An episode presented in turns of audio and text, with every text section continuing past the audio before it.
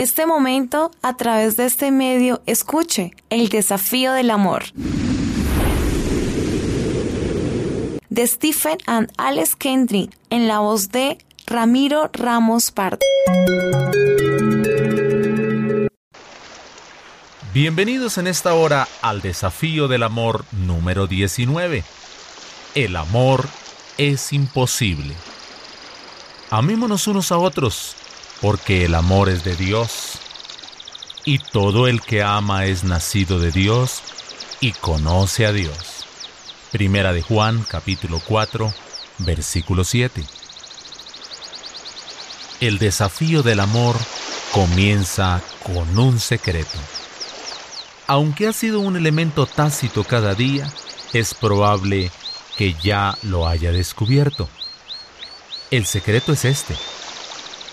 Tu corazón imperfecto no puede fabricar el amor condicional, es decir, el amor ágape.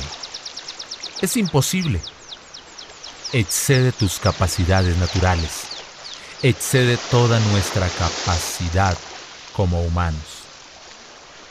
Tal vez no quieras creerlo. Quizás estés convencido de que con suficiente esfuerzo y compromiso, puedes reunir por tu cuenta un amor imparable, eterno y sacrificado. Y aunque es verdad que tal vez puedas demostrar ternura y generosidad, a veces sí puedes, sí.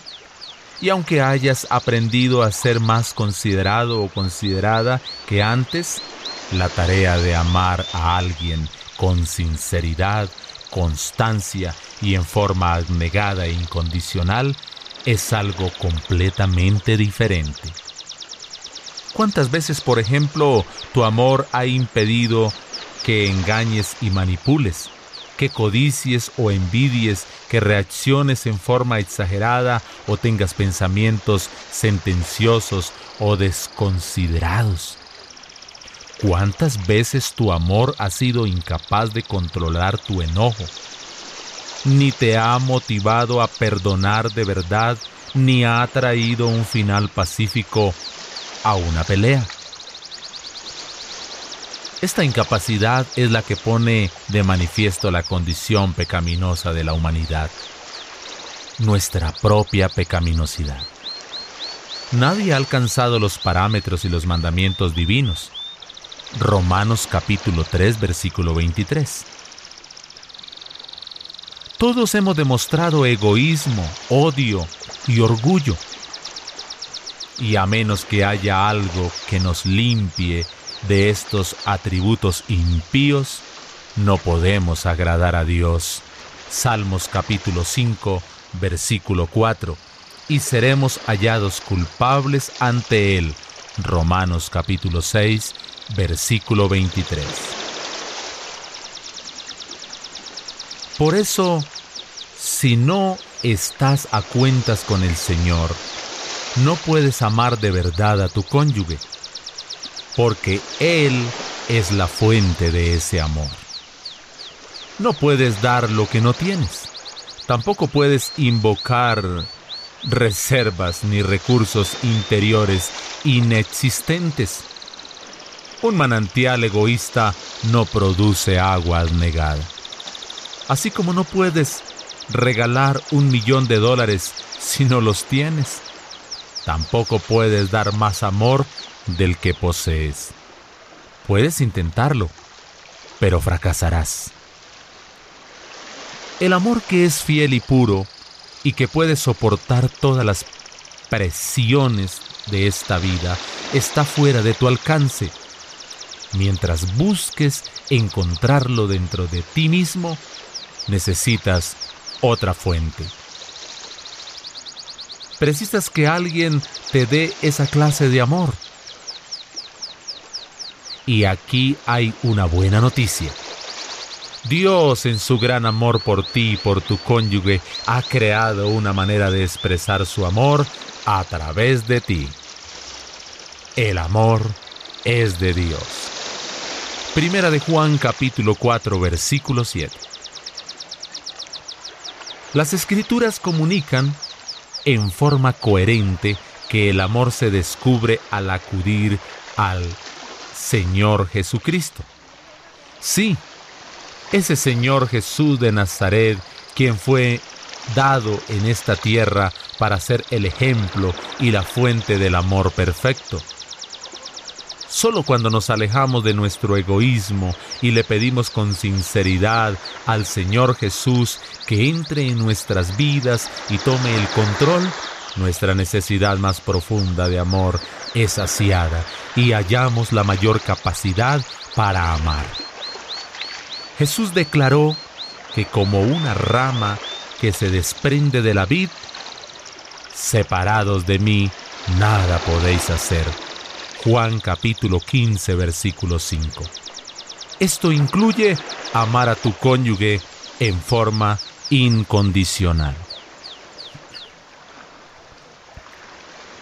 Pero finalizó diciendo, si permanecéis en mí y mis palabras permanecen en vosotros, pedid lo que queráis y os será hecho. Juan capítulo 15, versículo 7. Permanecer significa mantener los lazos profundos de una relación interpersonal. No es eh, jerga religiosa, sino una invitación espiritual. Al mantener una relación diaria con Jesús, puedes conocer ese amor que sobrepasa nuestro conocimiento, para que seas lleno de la plenitud de Dios. Efesios capítulo 3 versículo 19 de la Reina Valera de 1995 nos da una gran luz acerca de este tema. Entonces puedes amar incondicionalmente.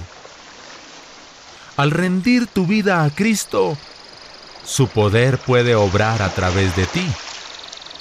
Él y únicamente Él es poderoso para hacer todo mucho más abundantemente de lo que pedimos o entendemos, según el poder que obra en nosotros. Efesios capítulo 3 versículo 20. De esa manera puedes amar a tu cónyuge Así que tu incompetencia e incapacidad, por más frustrante que parezca, tiene un final feliz si extiendes la mano con fe y recibe el amor de Dios para ti. Entonces el amor que ha derramado en nuestros corazones por medio del Espíritu Santo que nos fue dado, Romanos 5:5, está siempre a tu alcance cada vez que admites tu insuficiencia y confianza en su capacidad. Sencillamente no podrás hacerlo sin Dios, pero mucho, mucho, muchos están descubriendo que pueden hacerlo únicamente con el Señor.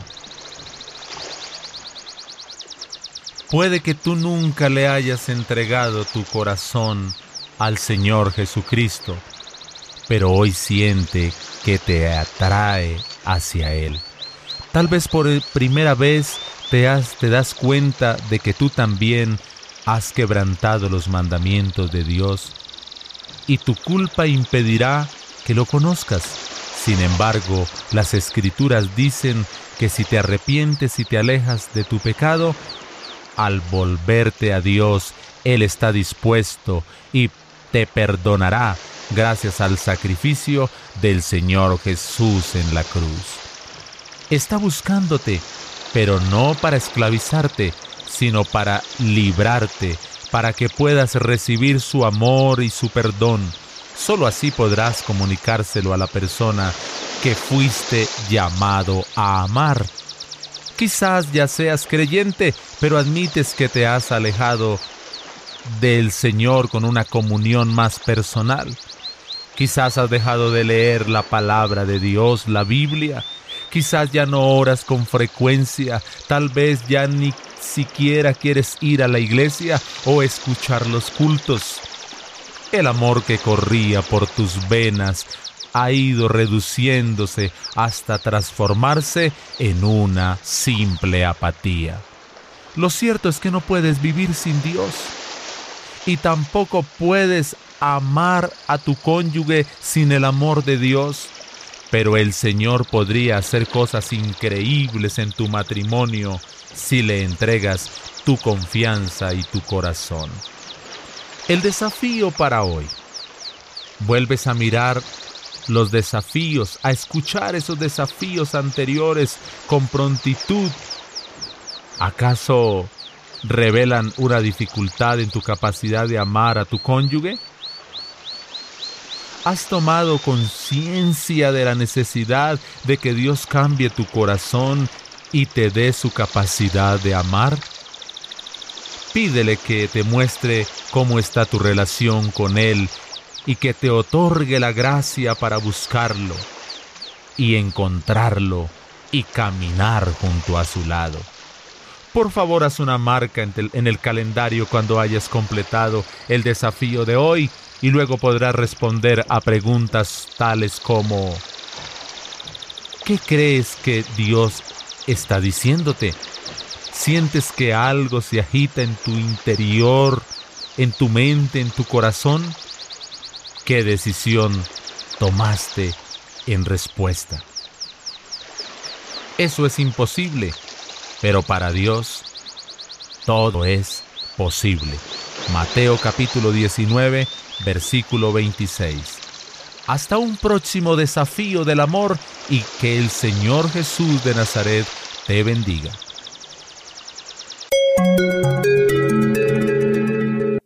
Hemos presentado el desafío del amor.